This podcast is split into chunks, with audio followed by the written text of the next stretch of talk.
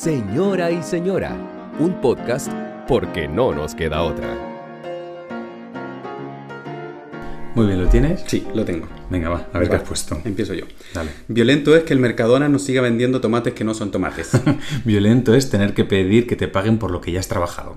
Violento es llevar en carrito a niños de más de 5 años que ya pueden caminar. Violento es escuchar las discusiones de los vecinos. Violento es no recoger la caca de tu perro. Eh, Violento es olvidar el nombre de la gente. Violento es no usar cascos para tu música en el metro. Violentas son las personas que no se duchan. Violento es que yo no sea capaz de cantar una canción sin desafinar. Eso es verdad. Mira, violento es eh, terminar de follar con alguien y no saber ni siquiera su nombre. Violenta es la gente que dice que no fuma, pero que siempre me pide tabaco. Violentos son los bancos que te cobran por tener la cuenta en números rojos. Totalmente. Violenta es la gente que se queda mirando esta barriguita que me ha salido. Quiero decirle a esa gente que sepáis que esta barriga vino para quedarse. Y es muy bonita.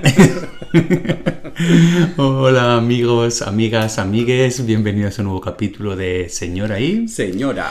Ya sabéis quiénes somos y si no lo sabéis, pues luego lo decimos. Y si no, escucha los capítulos que, que tenemos antes. Porque es que estamos hoy para pocas hostias. Mm, O para muchas. O para muchas, sí. Pa' muchas, en realidad, O para muchas, sí, porque hoy venimos a hablar de la violencia.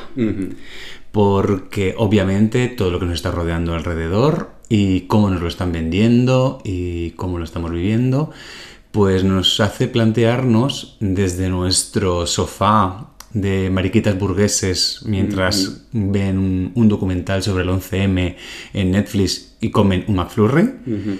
¿El ser humano es violento por naturaleza o es la sociedad la que convierte al ser humano en violento? A ver, se dice que el ser humano es violento por naturaleza y yo creo que eso es verdad. O sea, si yo lo llevo a un tema personal, yo no me considero una persona violenta de por sí, pero sí reconozco en mí ciertos momentos en los que he sido una persona violenta.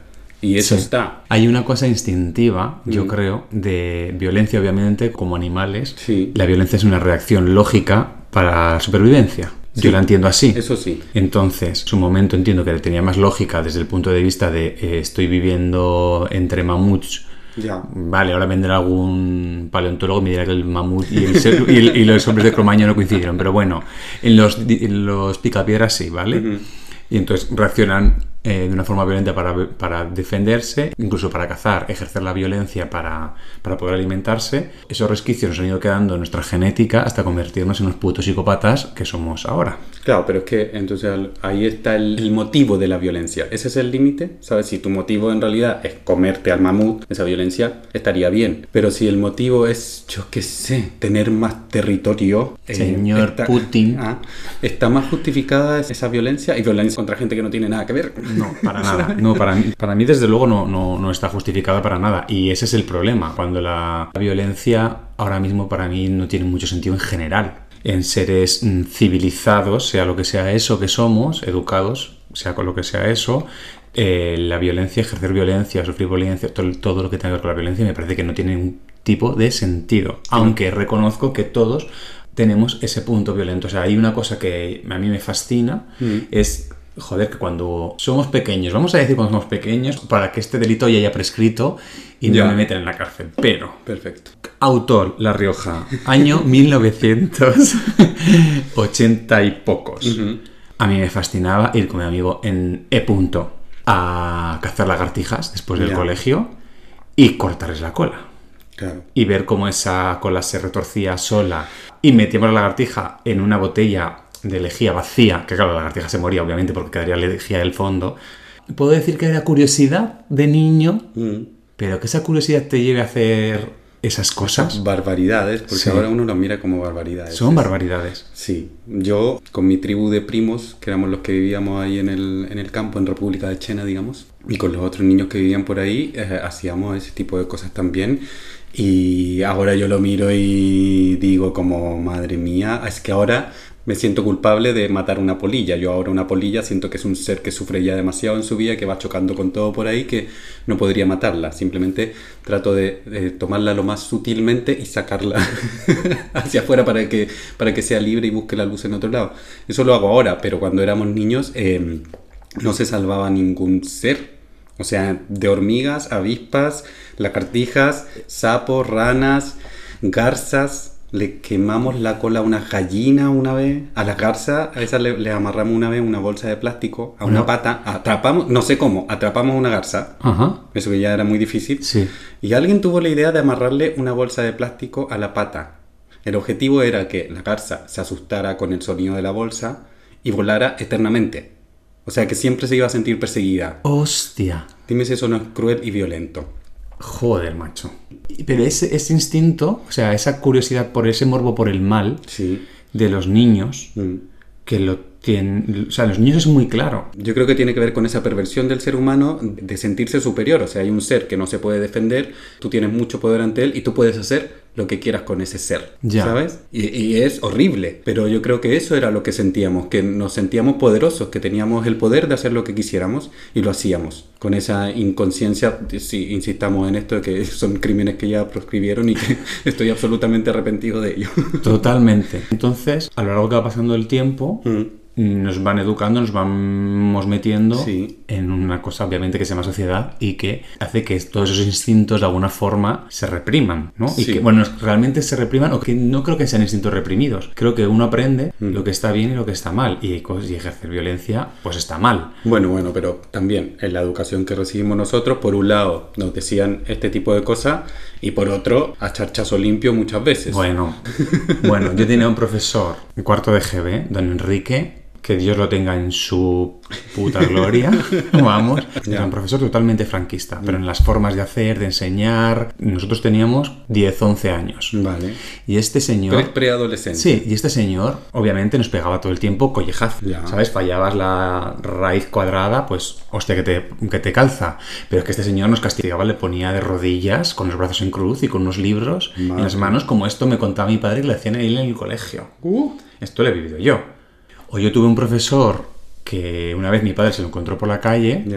Cuando era más pequeño, con 9 años 10 también, y, me, y mi padre le dijo a este, a- a este profesor, bueno, tú a mi hijo mano dura, ¿eh? Se lo tomó en serio. Se lo tomó totalmente literalmente y a los días eh, me sacó a corregirme una redacción y claro, por cada error que yo tenía en la redacción me iba dando una colleja delante de todo el mundo y porque claro, he de decir que en aquel momento yo tenía problemas de mm, atención y tenía problemas de dislexia, pero como en aquella época esto era que tú eres tonto Ya, claro. y no te fijabas, pues que tú pusiese los tres, las Bs al revés, las P's y las G's al revés, esto a ellos les parecía que esto era porque tú estabas distraído. Ujú. Y me comió ese mantapalos mm, delante de todo el mundo, además, con era más violento todavía, que lo recuerdo como mm, traumático total. O niñas de párvulos que le iban paseando porque se meaba en clase y la profesora la pasaba por las clases y No. señalando diciendo, mira, esta niña se ha meado en clase. Qué fuerte. Mi colegio era más de, de ese rollo. Como que la violencia en mi colegio no era tanto física. No me acuerdo de, de profesores que no haya.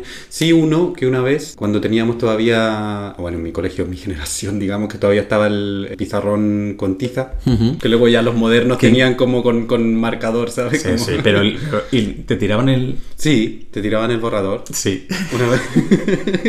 y me acuerdo que L. Punto, una compañerita que luego fue mi novia, porque yo fui heterosexual cuando era pequeño, se estaba riendo mucho por algo. Le dijo, L, no te rías, L, no te rías, L, no te rías. Y a la tercera o cuarta ya voló el borrador, pero fue como una nube de polvo. pero me acuerdo que, que a ese creo que lo echaron porque lo acusamos y eso no estaba permitido.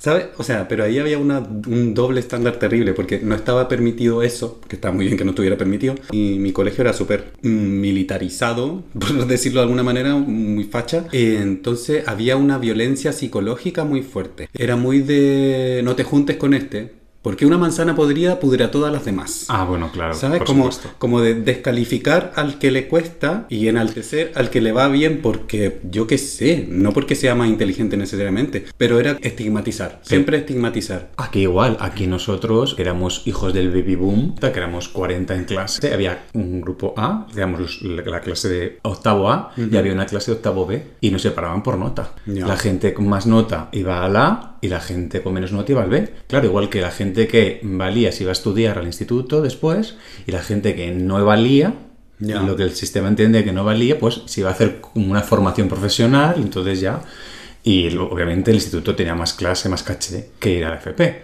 Aunque luego la realidad ha demostrado que los institutos somos todos unos precarios de mierda y los que se fueron a la FP pues tienen todos sus putos negocios de talleres de coches están forrados de pasta. A nosotros en ese colegio nos vendían como que éramos los elegidos. Por ejemplo, había un grupo de scout en este colegio, pero que no éramos parte de la Federación Scout de Chile, sino Sí. que era como un scout privado. Sí. ¿Sabes? Y había una razón, que era que ellos no querían permitir que otros niños de otros colegios compartieran con nosotros. ¿Sabes? Joder. Porque nosotros éramos tan buenos, habíamos sido elegidos y no sé qué, bla, bla, bla, bla, bla, para estar en ese colegio que era tan bueno, que al final era una mierda de colegio, que era una cosa que se inventaban ellos. Pero tenía esta cosa como de, de, de sectorizar, de, de dividir de frente a otros, ¿sabes? Claro. A no, y ni siquiera a compartir con otros, que tuvieran otras realidades, por ejemplo. Por supuesto. Entonces yo siento que en ese colegio crecí en una burbuja y en ese sentido la violencia también, esa violencia psicológica también fue súper fuerte porque después al momento de salir al mundo, de empezar a conocer a otra gente y otras realidades, uno quedaba como... Pero esto es así, de verdad. No es como me lo estaban contando en, el, en mi colegio, que es tan lindo y tan, Sí. y tan bueno. Era súper fuerte. Y luego también en los hogares, ¿no? En las casas también. Yo en esto, por ejemplo, creo que soy una persona con mucha suerte porque tenía una familia mm, estable. Y sí que en mi casa no ha habido, no, yo no recuerdo episodios violentos, por ejemplo. Yo- Vamos, no he visto a mis padres discutir nunca. Mi madre me pegaba, sí. Todos los días, sí. Con razón, también. Eso es verdad. Esto cuando estamos hablando de los niños lo estaba pensando, porque hay momentos que también es como, joder, ¿cómo gestionas esas cosas? O sea, ¿cómo gestionas un niño que sea un puto tormento? Porque hay niños que son el demonio a cierta edad. Mi madre, cachetada típica porque yo protestaba, pero mi padre me había pegado dos veces. Una, que es la que voy a contar, porque es que, claro, eh, yo daba un- por saco todo el tiempo con que quería hacer una colección que había de cromos del Quijote. Había una serie de dibujos animados que eran el Quijote. Y yo estaba obsesionado con que yo quería esa colección de cromos del Quijote. Entonces yo estuve dando por culo en mi casa hasta que mis padres cedieron Ya, no tuvieron otra opción. que- no tuvieron otra opción porque era matamos al niño o le compramos los cromos del Quijote. Venga, vamos a comprar los cromos del Quijote. Y llegó el día de pegar los cromos en el, en el álbum. Ya. Entonces mi padre pues se puso como a ordenarlos por número, supongo, a prepararlo todo. Y el hombre lo se puso a hacerlo él y que yo quería hacerlo. Entonces él me dijo, bueno, espera que lo organizo y ahora lo pegamos juntos. Y yo como era un cabezota de mierda, monté un pollo que lo quería hacer yo, que lo quería hacer yo, que lo quería hacer yo. Y mi padre, a ver, Ricardo, tranquilo, espera que lo pongo. Y ya que yo quiero, que yo quiero, que yo quiero. Entonces cuando él había colocado todos los cromos, te estoy hablando de, yo qué sé, 50 cromos Ya. por orden, el álbum y tal, yo cogí, hice con todo, le di un manotazo a la mesa ¡fua! y tiré todo a volar. Yo recuerdo la cara de mi padre que me miró, estaba sentado en el sofá, me miró y estaba de pie, me agarró del pecho, me tumbó sobre las- sus piernas y me dio dos azotes nada más, ¿eh? dos azotes en el culo, ¡pa! ¡pa! Te neutralizó. Totalmente. Entonces yo pienso, ahora, mi padre en ese momento tenía 28 años. Mm. Ese hombre heterosexual de autor, cazador, ¿sabes? Banquero, futbolista y muy buen padre, con ese hijo que le había salido. O sea, perdió las formas, pero no la razón, como dice Nara Álvarez. Eh, obviamente yo no digo que la violencia sea la solución, aunque últimamente cada vez estoy más a favor, pero es que tiene que ser duro. Pero que echarle huevos. O sea, es que. Qué terrible si te cae mal tu hijo. Imagínate, Imagínate que esto puede pasar, que la gente se puede pasar. reproduce y de repente tu hijo te puede caer mal. Sí, yo por el contrario creo que eh, en mi experiencia en mi casa, creo que mi hermano y yo le caíamos muy bien a mis padres. No, no tengo el recuerdo de que nos hayan dado uno, a lo mejor nos dieron uno por ahí, pero a lo mejor no fue tan fuerte porque en realidad no lo recuerdo. No quiero decir con esto, mi hermana se va a enojar por esto. no quiero decir que mi hermana les haya caído mal, pero sí mi hermana se portaba mucho peor. Y, hermana, tú que estás escuchando esto, tú sabes que esto es verdad. Hacía unos escándalos y unas rabietas, pero tremendas. Y creo que esas fue las primeras veces que vi a mis padres salirse de sus casillas. Llegaba un momento en que veías a una cosa chica, llena de rizos, gritando y dando vueltas en el suelo, pegándose cabezazos y tal. Y tú decías, es que ¿cómo, cómo se para esto? ¿Cómo se para esto? para esto? No tiene las pilas. Y esto puede ser muy íntimo de mi familia, pero mi papá lo que hacía era agarrarla y meterla a la ducha y encenderle el agua fría. Y era la única manera de que se tranquilizara, porque obviamente Claro. entraba como en uno de espasmos Claro. y terminaba llorando. Ya. Y era la única manera como de apagarla. ya. Pero otros episodios así como violentos que nos golpearan y tal, en realidad no... Mm, No, No, no, yo no. no. Sí que, que yo no recuerdo, el, o sea, no tengo la sensación de haber tenido una infancia violenta. Y luego cuando pienso este tipo de episodios o este tipo de cosas, es que la violencia creo que está tan interiorizada que no nos damos cuenta ni que es violencia. Por ejemplo, eh, cuando ya éramos más mayores y, y salía con mis amigas, mm, íbamos de, de bares o lo que fuera, nosotros teníamos un código que era que mis amigas, cuando se rascaban la, la oreja, tenías que ir a ayudarles. Porque Como era... hacer de cortafuego, Sí, así sí como- porque era lo típico, estábamos bailando, igual venía un chico, se ponía a tontear con ellas, tú tampoco sabías si ella quería tontear o no, entonces dejaba, el código era yo dejo y si ella se rasca la oreja es que, por favor, ven a salvarme. Sí. Y eso lo vivíamos como jaja, qué gracioso, pero hostia, mis amigas estaban aguantando babosos. Y ahora eres consciente, como hombre, de que eso está muy mal. Bueno, en ese sentido, los amigos maricas hemos sido siempre bueno, unas buenas mascotas de nuestras amigas que cuando hacían la señal nosotros recurríamos inmediatamente y teníamos que hacer como ese, ese, ese muro, ese cortafuego para que el otro se fuera. Pero sí, pensándolo ahora, qué, fuerte que tenga que crearse un código para esa situación en particular y, y no sea nuestra amiga la que le pueda decir simple y llanamente al tipo, oye, no, gracias. Y ese tipo se aleje, porque lo más probable es que si ella dice eso, el tipo va a insistir. Sí, sí. Porque sí, en, su, en su mentalidad bruta Sí. piensa como, no, no, si le gusta, no, no, si le gusta. Sí. O sea, uy. Sí, sí, totalmente. Igual que también, eh, como maricas, las amigas nos han salvado muchas veces. También. De, de- sí, de la violencia que sufríamos nosotros, nuestras aliadas eran nuestras amigas. Ellas eran las que nos daban el, el cobijo y que muchas veces salían a defendernos. A mí no me gritaron mucho, literalmente, maricón en el colegio. Pero sí, yo me cobijaba en mis amigas. Y sí, muchas veces yo creo que me defendieron frente a otros tipos de masculinidades. Desde luego. Pero eso, que la violencia está tan instaurada. Las, hay tantas formas de violencia, de ejercer la violencia y de sufrirla, pues eso, que a veces no nos hemos dado cuenta. Hay cosas evidentes. Yo sé, yo recuerdo una vez que íbamos tranquilamente por el mercado en, en- allí en Calahorra. Y la grupo- siempre presente en este podcast. Siempre, presidente, patrocinado por. y un grupo de chicas empezaron a pegarle a una amiga nuestra. ¿Y por qué? Pues porque sí, porque. Ah, porque sí, ahora recuerdo. Le preguntaron qué hora es. Ya. Y les dijo la hora y esta chica le pidieron el reloj, que les diera el reloj. Y Ya. obviamente en el punto dijo que no. Y nos fuimos para adelante y esta chica vino detrás, entonces empezaron a pegarle por desde atrás. Esto terminó obviamente con nosotros, en vez de enfrentarnos a ellas y que se liara aquello una, una pelea, pues echamos a correr todos y ellas se quedaron y nos dejaron. Entonces hay cosas que son obviamente violentas que te dejan como marcado, pero luego hay otras cosas que son mucho más sutiles y que te dejan marcado y no te has enterado. Sí, pequeñas acciones que son violentas y que están presentes y que las integras, dejan como de tener importancia, dejan de ser lo violentos que realmente son y pasan. Estaba pensando ahora que, por ejemplo, mi madre tenía una cosa que ella era, ella es muy poca violenta en la vida y ella como que creo que nos inculcó eso. Siempre nos decía, no le hagas a otros lo que no te gusta que te hagan. Y ella no permitía como ningún tipo de insulto en nuestra casa. Habían muy pocas peleas en nuestra casa por eso. Estábamos súper habituados a vivir sin violencia a que la violencia no fuera parte de nuestra vida. Yo creo que por eso también yo, por lo general, evito mucho el conflicto. Sí creo que puedo ir de frente y decirte las cosas que pienso, pero te las voy a tratar de decir de una manera en que puedas escucharme, en que puedas entender lo que yo te quiero decir. En algún momento alguien me llega a subir la voz, yo no soy capaz, porque también creo que no es necesario, de subirle aún más la voz. Sí, pero la violencia como respuesta a veces como necesaria. Es como que hay. Yo que trabajo muchas veces con niños, eh, hay niños que no reaccionan, ¿no? A la- no se defiende. Entonces, Sí. muchas veces que la defensa se relaciona con la violencia. A mí me pasó una vez en un campamento que yo estaba de monitor, había el típico niño majo encantador y luego había el niño, el típico niño tocapelotas, que también era muy gracioso, pero un tocapelotas. Y el último día de campamento, cuando vienen los padres a recoger a los hijos, Mm. yo había conseguido que esos niños sobreviviesen durante 15 días, ya lo tenía todo hecho, y de repente escucho un grito y viene el niño tocapelotas llorando como un loco, con un mordisco en el brazo, pero un, bo- un bocado, o sea, un bocado. ¿Y qué ha pasado, qué ha pasado, qué ha pasado? Y resulta que el niño, este bueno y bonachón y simpaticote, El yo.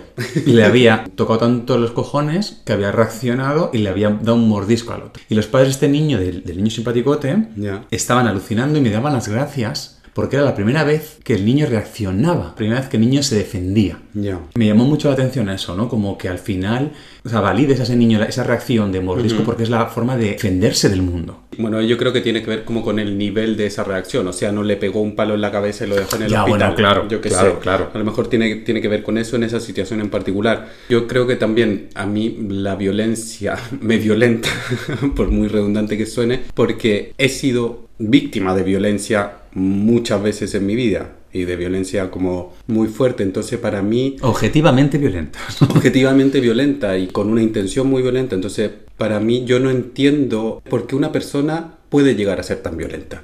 O sea, que tengo una lista muy grande, pero a los nueve años ya entraron a nuestra casa con pistolas a saltar la casa, amarrados con una pistola en la cabeza, yo qué sé. Esa es la primera imagen que tengo. Tengo otra de ir bajando en un bus en el centro de Santiago y que se te acerquen tres tíos que tú no sabes de dónde salieron y simplemente te golpean en la calle para robarte un puto móvil y una billetera. Que, mm, hola, soy actor. o sea, mi cuenta root eh, no tiene mucho como para que me la robes y el móvil que tenía en ese momento era, yo qué sé, un Nokia de los que le podías hacer tú la melodía. Yo tengo un montón, o sea, desde la adolescencia, o sea, en San Bernardo era típico que te asaltaban, que te robaban el reloj, que se te, lo mismo, se te acercaba alguien, te pedía la hora, no, no, no, es que no tengo, no, si tienes, pásame el reloj y, se lo tenías que pasar. Esa sensación de, vulnerabilidad tremenda es muy grande. La, la, penúltima fuerte que tuve fue que estaba con unos amigos bebiendo en una terraza y dije, vale, me voy a ir en taxi a mi casa porque es más seguro. y me dejó el taxista en la, la, puerta de la entrada del edificio donde yo vivía. Estaba tocando el timbre para que me abriera el portero y llegaron unos tíos y me empiezan a golpear. No sé por qué sentía que me estaban golpeando con una linterna de metal. Y me golpeaban en la cabeza, trataban de quitarme una, una mochila que tenía, que al final me la quitaron. No me robaron ni el móvil ni la cartera y se fueron con esa mochila que tenía una carpeta de mi trabajo y un, yo que sé, una sudadera ahí adentro. Esa violencia tan gratuita por nada, porque por último, el asaltante que, me robaba la billetera cuando yo tenía algo de dinero, vale, ya te llevaste algo, bien, bien jugado, bien jugado, vamos, vamos que tú puedes, no sé. Pero estos simplemente se bajaron de un coche a golpear a alguien y luego a irse, porque sí. Entonces, y esa sensación de vulnerabilidad de que hay cuatro personas golpeándote porque sí no es porque tú les hiciste algo y hay una reacción violenta de, ellos. Es porque sí. Simplemente porque se les ocurrió y porque se cruzaron en tu camino y porque yo soy un weón que tiene cara de weón y que peso 65 kilos y pueden derribar fácilmente. Ya. Y ya está. Y esa sensación de quedarte ahí mirando cómo se van con tus cosas y como con tu dignidad de alguna manera Mientras te sangra la cabeza es muy fuerte. Cuando tienes una pistola en la cabeza, que esa fue la última que me pasó antes de venirme a España, que entraron unos tipos a, atracar la, la, casa que yo estaba durmiendo con mi hermana, que esa es la, es la que más conciencia tengo también de decir, eh, me voy a morir, me van a matar me va a matar aquí un tipo que también entra a mi casa con una pistola porque él es superior. Él con una pistola en la mano, él es superior. Y ya está. Y él piensa que aquí hay una caja fuerte, que obviamente no hay. Volvemos a lo mismo, estás viendo demasiado Netflix. Alguien te dijo que había una caja fuerte, yo qué sé. Pero esa sensación, o sea, tengo la imagen de estar con mi hermana amordazados, con alguien que te está gritando que te va a matar si no le dices dónde está la caja fuerte. Y decir, pero ¿por qué está paz? ¿Por qué, qué alguien naturalmente quiere hacerle esto a otra persona? Ya. Porque luego cuando yo le contaba esto a alguna gente me decían, sí, pero es que seguramente esa persona se crió en un entorno muy hostil y eso lo ha llevado a hacer este tipo de cosas y bla, bla, bla, bla, bla, y porque no tiene los recursos y no ha tenido las oportunidades. Y yo en algún momento lo puedo llegar a entender, pero creo que si alguien quiere robar para tener dinero, entra a robar una casa cuando no haya nadie. Ya. Porque la tele, yo que sé, el computador o el celular o lo que haya en esa casa que sea de valor, lo vas a poder llevar sin tener que someter a alguien a ese tipo de experiencia. Eso es como lo que yo saco el limpio y por lo tanto yo no me siento capaz desde ese punto de vista o desde esa experiencia de ser violento con alguien porque creo que es sumamente injusto tener a una persona en ese estado de vulnerabilidad siendo tú un puto cabrón con una pistola en la mano. Ya, es que es un puto horror. Es que es un horror. Es un puto infierno, vamos. Y, esas son las imágenes que ahora tenemos en nuestra cabeza. Joder, eh, yo he decidido, y desde aquí lo digo, y queridos oyentes, si me queréis echar de vuestra vida, echadme, pero yo he decidido que no veo un puto informativo. Se acabó. No quiero ver una imagen, no quiero saber nada. O sea, obviamente me, me sigo enterando de que la guerra de Ucrania va para adelante, me sigo enterando que el COVID baja para abajo, mm, me sigo enterando que Ayuso sigue una hija de la gran puta y se va a seguir de rosita. O sea, quiero decir, te enteras de las noticias. Entonces, no quiero más. O sea, no quiero eh, seguir exponiéndome a eso. O sea, me meto RuPaul en vena y he decidido bajarme de esta parte del mundo. Lo siento, no puedo porque eh, ha llegado un momento en el que ves estas imágenes reales y te lo juro que a mí se me mezclan con la ficción. O sea, el otro día viendo el reportaje de Netflix sobre el atentado del 11M, que además son imágenes que vimos en ese momento, que yo viví en ese momento, y volverlas a ver, y, verlos y ver que es una parte que es un documental, hay un momento que se me mezcla con la ficción. O sea, que es como si estuviera viendo pelis. Hay una romantización tan grande de la violencia por parte de la cultura que llega un momento en el que uno ya no, no diferencio, ¿sabes? No distingo. Y eso a mí me preocupa mucho. Que un huevón entre en tu casa con una pistola y se piense que está en una puta película de Tarantino. Tal cual. A mí me parece muy fuerte y a lo mejor alguien va a salir por ahí y me va a decir, claro, es que tú no, no eres padre, no entiendes. Pero a mí me parece muy fuerte ver a niños con pistolas, aunque sean de juguetes, aunque sean pistolitas de agua, pero ver a un niño que tiene una metralleta de plástico, como la que tienen en la casa de papel, hace que ese niño considere que la de la casa de papel es guay. Sí. Es guay ponerte a tiros con todo el mundo, ¿sabes? Y ser el puto delincuente que gana. Que, hombre, ya puede estar muy bien la serie, puede ser muy emocionante. A mí no me gustó tanto, no la terminé de ver. Pero no, no voy a eso. Voy, voy a que es un puto niño con un arma. Sí.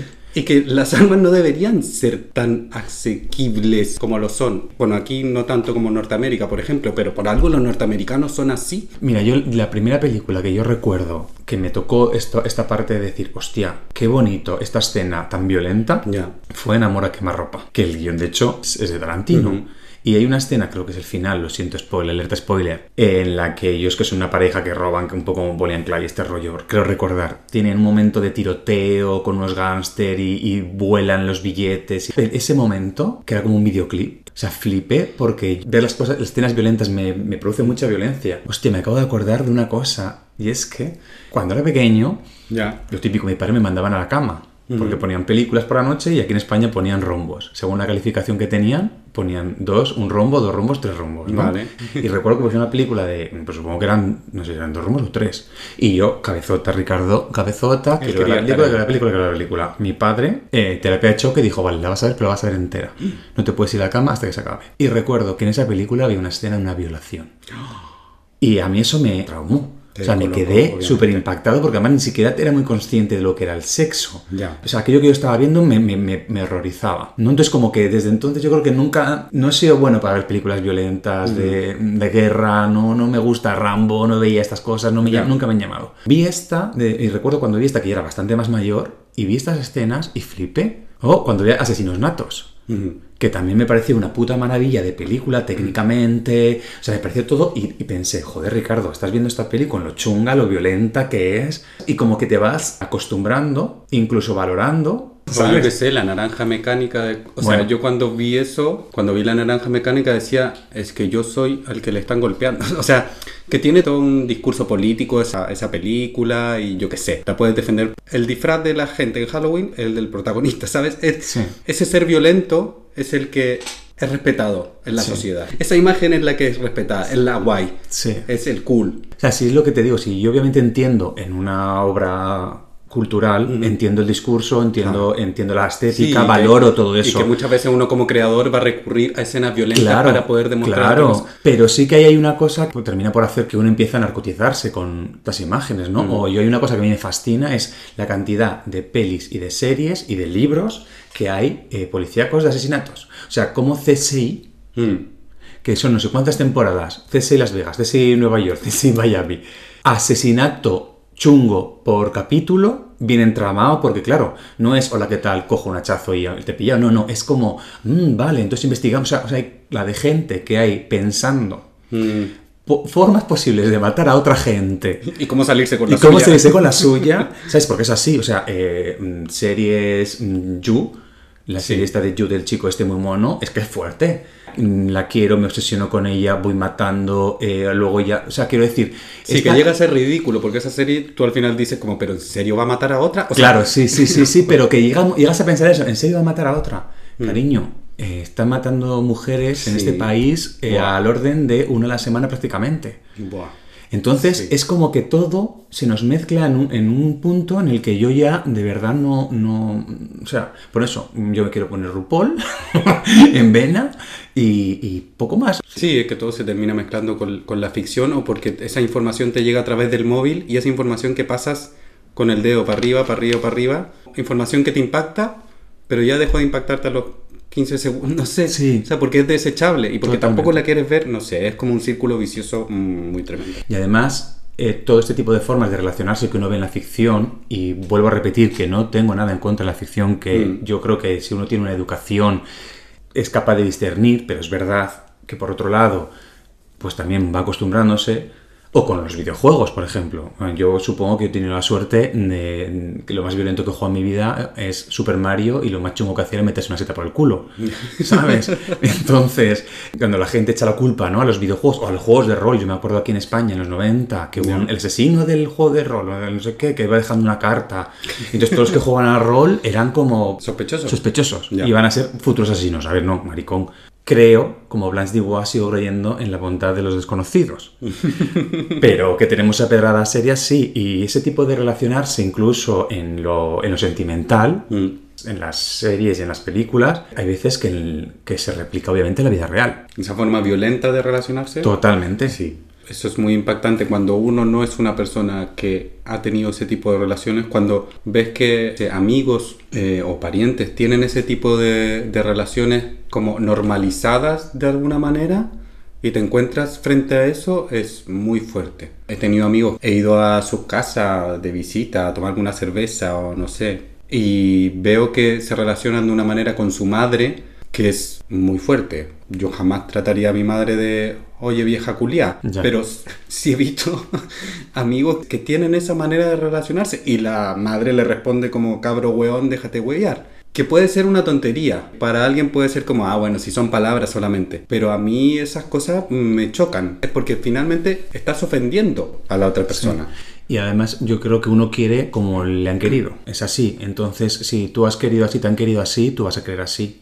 O sea, a mí me violenta mucho cuando estás con las típicas parejas que no paran de insultarse. Es como que tienen un juego ahí medio Sí. perverso. De discusión. O sea, esta, esta- estas que están parejas que no paran de discutir delante de todo el mundo, que además Es que es eso súper hacen- lo- evidente. Lo, O sea, hacen, hay parejas que les gusta hacerlo frente a otros. Tienen una cosa ahí un poco exhibicionista de, de ese rollo violento que tienen, porque les gusta hacerlo frente a otros. Pero esta gente es consciente de lo que está Sí, provocando. eso, Quiero decir, cuando eso. tú discutes con tu novio y delante de tu grupo de amigos, tú eres consciente de que tus amigos, vale, que son tus amigos, te lo van a perdonar, pero tú- tus amigos te están poniendo en una situación de mierda. Y hay gente que eh, sus relaciones funcionan así. Sí, no integran que el otro se pueda estar sintiendo incómodo, porque como dentro de su naturaleza es algo cotidiano, entiendo que creerán que para ti también es algo cotidiano, pero no. o sea, No, y la, y la gente que tiene ese don para discutir. Yo no me considero una persona violenta, pero sí soy una persona hija de puta. Es así, soy Capricornio, me han dibujado así, ¿qué le voy a hacer? Entonces, yo no soy violento físicamente, pero sí que verbalmente soy muy mordaz. Entonces, cuando he discutido, yo muerdo directo a la yugular, pero claro, con mis tres frases lapidarias que tengo contra ti. Si tú eres una persona de estas que no para de enredar, eh, alargar las discusiones, esta gente que es capaz de mantener luego la discusión durante una hora, o sea, yo a los 10 minutos ya no sé por qué estamos discutiendo, ya te he dicho mis tres frases maravillosas y tú me sigues dando vueltas y no sé por dónde coño salir. Entonces soy, al final... yo soy un actor de texto. Claro. mi texto y ya está. No soy de impro, de, de impro. Y estas parejas que, que tienen esta dinámica, pero que luego como que te la defienden con... Sí, pero la reconciliación es muy buena. Mira, ¿Sabes? Mira, Como que, mira. "Uy, pero es que luego nos pegamos un polvo que... Mira, cuidado, amigas, con el polvo de reconciliación. Analicemos muy bien esto del, del sexo para reconciliarse.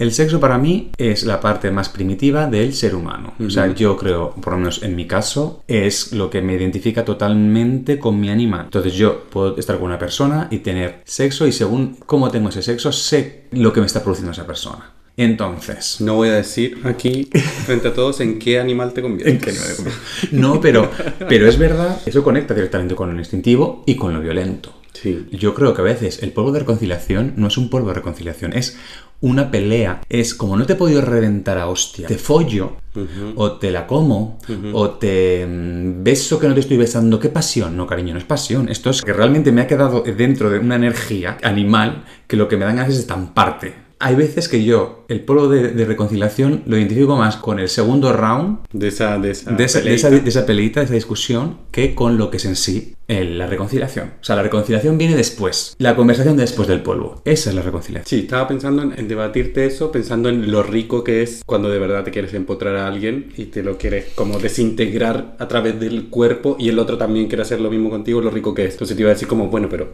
hay polvos de reconciliación que están muy bien, pero creo que también hay mucho muchos polvos que son así de ricos, así de intensos, así de violentos, entre comillas, que tienen su pa, pa, pa, ven- vente para acá, vente para acá, que no tienen que ver con ser polvo de reconciliación, que Mm. han surgido sin ningún tipo de discusión antes, simplemente del deseo de querer... Incluso en esos, abro el melón aquí de prácticas más sadomasoquistas, de bondage y cosas de estas. También en eso, aunque sea un código, hay algo que uno tiene que mirar. Puedes tener muy claro que a ti te gusta esto. O sea, puedes tener muy claro que a ti te gusta que te peguen, que te orinen, que te arrastren, que te aten los huevos con... O sea, lo puedes tener clarísimo. Y me parece guay cuando tú has hecho ese trabajo. Ya has decidido que yo quiero esto o yo quiero ser, que cuidado que también esto es muy, muy jodido, ser el que ejerce esa violencia cuando esa persona entra en ese juego. También hay que tener cuidado con lo que uno fantasea y la realidad. Ah, claro. Vamos, yo recuerdo la primera vez que a mí un tío me escupió. A ver, quiero decir, yo en mi fantasía esto funcionaba guay. Pero a mí cuando esta persona me escupió, o sea, es que explotó el globo. ¿Me entiendes lo que te digo? O sea, aquello fue como, no puedo seguir con esto. Lo que hablamos en aquel capítulo, ¿no? Del, ya, como somos autorreferenciándonos como si fuésemos nosotros aquí ya... Como si ya... esto, Llevarnos- lo- esto ya lo escuchó Sí, ya lo un montón de gente. Y si no, vete a escuchar nuestro capítulo de, mm, de sexo. Y hablamos de eso, de la diferencia entre la, entre la fantasía y la realidad. Cuando uno a veces eh, tiene esas fantasías, también hay que pensar por qué y luego asumirlas. El, el mundo gay, que me encanta que decimos mucho esto del mundo gay como si fuese el mundo gay. Bueno, en, en el colectivo, el sexo yo creo es el sexo más, más primitivo, más animal, más violento, es la palabra, porque el sexo más violento es, se, mm, está como muy instaurado. Sea, las prácticas como muy violentas Sí. claramente violentas. De, hola, ¿qué tal? ¿Qué quieres? Mm, vale, espérame, cuatro patas, voy, te fui y me voy. Sí, pero creo que también está más instaurado, no sé, a lo mejor me equivoco, el que es parte de un código, que hay un acuerdo también. Sí, Te espero a cuatro patas y yo sé que te estoy esperando a cuatro patas. sí, pero cuando tú practicas esas cosas, o sea, haces esas cosas, muchas veces no eres consciente de realmente lo que supone. Sobre todo esto pasa, yo creo, cuando eres más joven. Sí, ¿no? absolutamente, absolutamente. Uno de repente se ve en unas circunstancias que uno dice, uy, ¿cómo llegué aquí? ¿Cómo- Claro. ¿Cómo escapo? Y en ese momento es eso, la sensación de cómo escapo. Mm. No somos capaces de decir que no y de pararlo. Porque Estamos- tenemos que pertenecer a ese, a ese modo de vivir la sexualidad que hemos visto en el porno. Por ejemplo, Por ejemplo, o en O- el porno o en las fotos de Grinder, que ya Sí. te dan una idea de cómo va a ser esa sexualidad. o esas prácticas que tú en un momento puedes desear intentar, pero que cuando es la realidad, igual no te está gustando que te estén pegando. Mm. O sea, yo he tenido un momento que en una, una vez con una persona que el código era dominación, yo era el dominante en ese caso, y fui. Y pues lo típico de te paro los brazos, te ato, pues un cachete y tal. Y, y esta persona me pedía más y yo le daba, me acuerdo, eh, bofetadas, ¿no? Era una bofetada, le daba un toque así en la cara, pa. Más, no, pero dame más, no, pero dame en serio. Y yo llegué a un momento que estaba diciendo, es que más es una paliza. Ya. Y esta persona, este chico, quería que le diera, yo le diera una paliza. Este chico probablemente lo tendría súper claro, habría hecho su trabajo, entiendo o no, yo ahí no entré. Pero mi sensación de ser yo el que tenía el que ejercer esa violencia, Mm. Que desde fuera a veces está claro, ¿no? Que el, que el que la recibe, la víctima, es muy claro empatizar. Por eso creo que a veces lo de, lo de el por qué no somos capaces de meternos en la cabeza del tío que entra en tu casa con una pistola, es que hay que tener algo en la cabeza de verdad para poder hacer eso. Sí. Y no todo el mundo vale. No, para entrar en ese juego del, del que está arriba, del, Sí, que, también, del o sea, que el que, del está- que domina, sí, del que... el que está arriba, eh, también para ser capaz de ejercer esa, esa- esa violencia, yo creo que algo en la cabeza tienes que, que haber trabajado, no voy a decir que sea, no, sé si es una tara o qué, pero no, no creo que sea una tara, pero tú has tenido que trabajar para ser capaz de ejercer esa violencia sobre una persona, aunque sea consentida. Hablo de momentos en los que eh, nosotros como em, homosexuales no hemos sido capaces de parar, de decir no, y has terminado de dejándote hacer o haciendo ciertas cosas, y esto es algo que se está poniendo ahora a la palestra, tanto caso de mujer que ya es hora de que se hable de esto, porque estoy harto de escuchar cosas del tipo de, bueno, si ya fue, es lo que quería. Y esto en el colectivo LGTBI pasa mucho. Hombre, fue un chill, ya sabía lo que iba a pasar.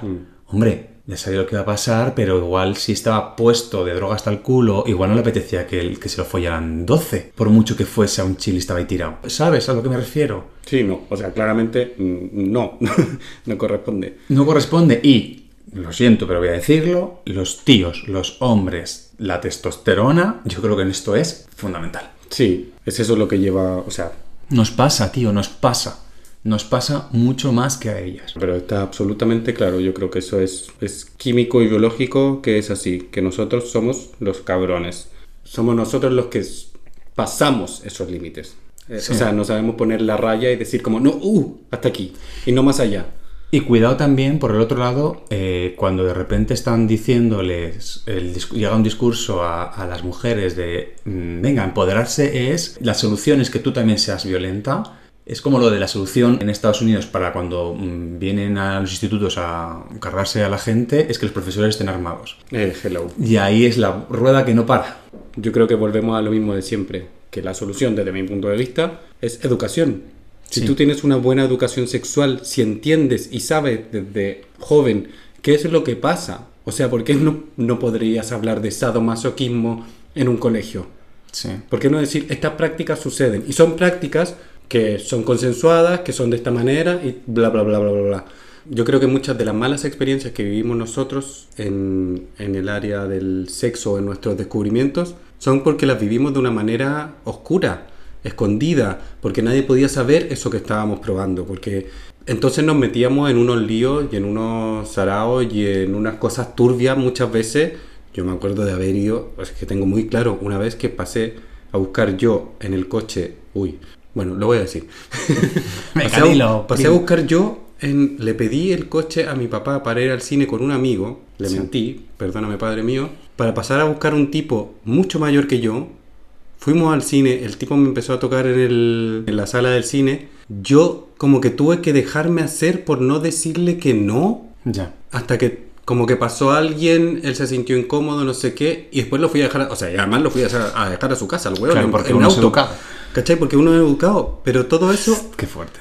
era porque yo no podía decirle a nadie que yo quería experimentar Ya. con otro hombre. Y Ya. me metí en esos mundillos, ¿sabes? sí. Porque todo tenía que ser escondido. Si, si yo no hubiese sentido el- la culpa o el miedo de decir, hoy soy maricón, o alguien me hubiese dicho como, "Mm, mira, hay una parte de la sexualidad que funciona de esta manera. Hay gente que es homosexual. Ah, mira tú, mira. Claro, yo qué pero, sé. pero esto, amor, ya no solo es en lo sexual. Si, eh, si a ti te hubiesen, en tu colegio que hablabas antes, que te separaban del resto de colegios, te hubiese mezclado con otros de otros colegios, Sí. igual el huevón del, del hierro en la cabeza sabe tu realidad, tú sabes su realidad. Si a ti te, si tú tienes un grupo de amigos y amigas en los que habláis tranquilamente de, de la regla y tú entiendes Sí. lo que pasa tu amiga cuando tiene la regla, no se te ocurre hacer un chiste después. No se te ocurre decir Quiero como, decir, ah, es que anda con anda la con la regla. Oh. ¿Sabes? O sea, esas cosas, Mm. quiero decir que al final es lo que dices, es puta educación. La única cosa que yo tengo claro que nos va a salvar o que nos salvaría es la educación. Y obviamente mm, no interesa, porque si no. aquí al final lo que manda es la pasta. Mm. Y la violencia da mucha pasta. Muchísima. Lo estamos viendo, está comprobado y cada vez más. Ay, qué poco esperanzador. No, te digo una cosa, vamos a tener que cambiar la categoría. Hemos puesto comedia en esta categoría esto se nos está las manos. Hay que cambiar esta categoría, amor. Hay que cambiar esta categoría a extinción. Extinción. No, amigas, amigos, amigues, eh, lo sentimos y estamos un poco, un poco, nos hemos puesto un poco intensas, pero es que la vida es un poco intensa también, ¿qué coño? Es que el mundo está así y yo creo que está muy bien. Hablar de esto, es eso a lo que estamos abogando. Sí, tenemos que hablar las cosas y ponerlas sobre la mesa y que nos resuenen. Y de hecho, si queréis hablar con nosotras, pues tenemos nuestras redes sociales, piri, piri. bueno, nuestra red, que solo tenemos una, Instagram, vale. Para que nos escribáis ahí comentarios, si os apetece que hablemos de algún tema en concreto, dudas, preguntas, ruegos, pues en arroba señora y señora en Instagram. Así es. Así que por ahí nos podéis seguir y estamos por ahí también avisando siempre de nuestros nuevos episodios. Exactamente. Pues nos vamos muy felices y muy poco violentas. Para nada. Hagamos el amor. Tal cual. Adiós. Adiós.